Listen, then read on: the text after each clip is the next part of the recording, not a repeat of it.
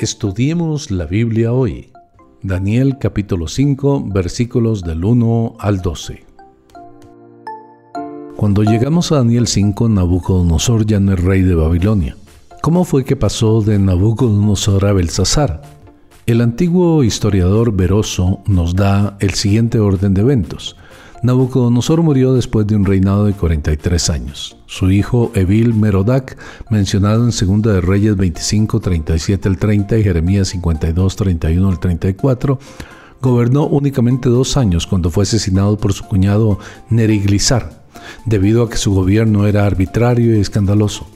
Neriglissar, mencionado como Nergal Sarecer en Jeremías 39 del 3 al 13, reinó por cuatro años hasta que murió por causas naturales.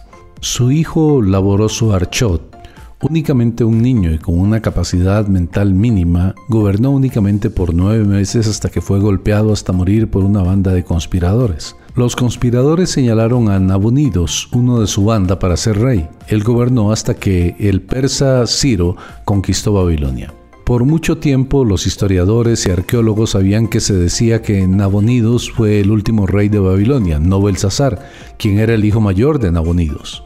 La solución a esta llamada discrepancia fue aparente cuando la evidencia fue descubierta, no solamente indicando la asociación de Belsasar con Nabonidos en el trono, sino al demostrar también que durante la última parte de su reinado, Nabonidos vivió en Arabia y dejó la dirección del reino de Babilonia a su hijo mayor Belsasar.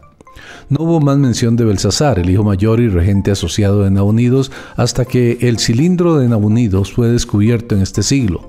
Ahora es mostrado en el Museo Británico. De acuerdo con los registros babilonios, Belsasar se convirtió en regente asociado en el tercer año del reino de Nabonidos, 553 a.C.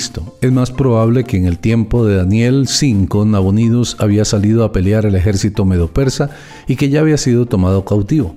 Esos ejércitos ahora rodeaban Babilonia y estaban buscando una manera de entrar a la ciudad fuertemente protegida. Belsasar no tenía temor del sitio que rodeaba la ciudad, él estaba confiado debido a las impresionantes defensas de Babilonia y sus grandes provisiones. Algunos cálculos conservativos fijan las dimensiones de la antigua ciudad de Babilonia como sigue. Las murallas externas tenían una longitud de 27 kilómetros. Estas murallas tenían 7 metros de ancho y 28 metros de altura. Las murallas externas también tenían torres de vigilancia, las cuales tenían otros 30 metros de altura. Las puertas de la ciudad estaban hechas de bronce, un sistema de murallas internas y externas y fosas hacían que la ciudad fuera muy segura. Nabucodonosor no era el padre directo de Belsasar. Puede ser que Nabucodonosor era el abuelo por parte de su madre o era el padre de Belsasar en el sentido de que había ocupado el trono sobre el cual Belsasar se sentaba. Cualquier uso del término padre era aceptado en los tiempos antiguos. La escena de estar de fiesta mientras un ejército hostil rodeaba la ciudad nos recuerda del espíritu de nuestra era actual. Muchos hoy en día tienen la idea de que la mejor respuesta al peligro aparente de los tiempos es olvidarse de ellos y el escapar hacia la búsqueda del placer.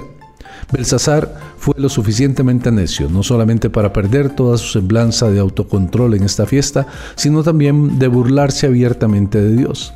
Él cometió el pecado de sacrilegio, algo que muy pocas personas toman en cuenta hoy en día. El reunir los vasos del templo judío tenía el propósito de recordar a los fiesteros de una previa victoria, y Belsasar esperaba que les subiera la moral. Como si estas deidades de Muladar hubieran dominado y arruinado al Dios de Israel. Esta es una blasfemia de alto grado y por lo tanto fue castigado pronto por Dios. En Babilonia, una gran corte de 17 por 51.8 metros ha sido desenterrada, adornada con columnas griegas. Aquí es donde probablemente la fiesta de Daniel 5 se llevó a cabo. Dios puede y en veces se comunica al hombre de formas que no esperamos y de maneras sorprendentes. Aquí una mano apareció misteriosamente y escribió en la pared. La descripción gráfica de Daniel nos muestra que Belsasar estaba horrorizado. Su fiesta despreocupada era tan hueca que se convirtió de alegría aterrorizado en un momento. Esto muestra que su conciencia estaba activa dentro de su fiesta energética. Después de todo, si Belsasar no podía entender la escritura, ¿por qué debía de preocuparle? le preocupaba porque su propia conciencia testificaba en su contra. Para el rey, la dificultad no era el dar la definición de diccionario de los términos, sino el ver el significado que tenían estos para él. Los arqueólogos han descubierto por qué Belsasar ofrecía al intérprete del sueño el tercer lugar del reino. El verdadero rey era Nabonidos y su hijo Belsasar gobernaba en segundo lugar en el reino. Belsasar no podía dar el segundo lugar en el reino debido a que él era el segundo en el reino en este momento. Lo mejor que tenía para ofrecer era el tercer lugar.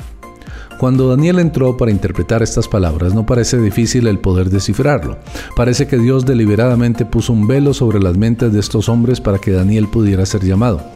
Esta reina o reina madre es difícil de identificar con certeza. Probablemente era la madre de Belsasar, la hija de Nabucodonosor. Cuando se hizo llamar a los sabios para que explicaran la escritura de la pared a Belsasar, Daniel aparentemente no fue llamado. Al parecer Daniel estaba semi-retirado, pero aún con cargo dentro del gobierno, pero sin ser la figura principal en la administración. La reina se referiría a Daniel por su nombre judío, mostrando así respeto por su fe y por su trasfondo.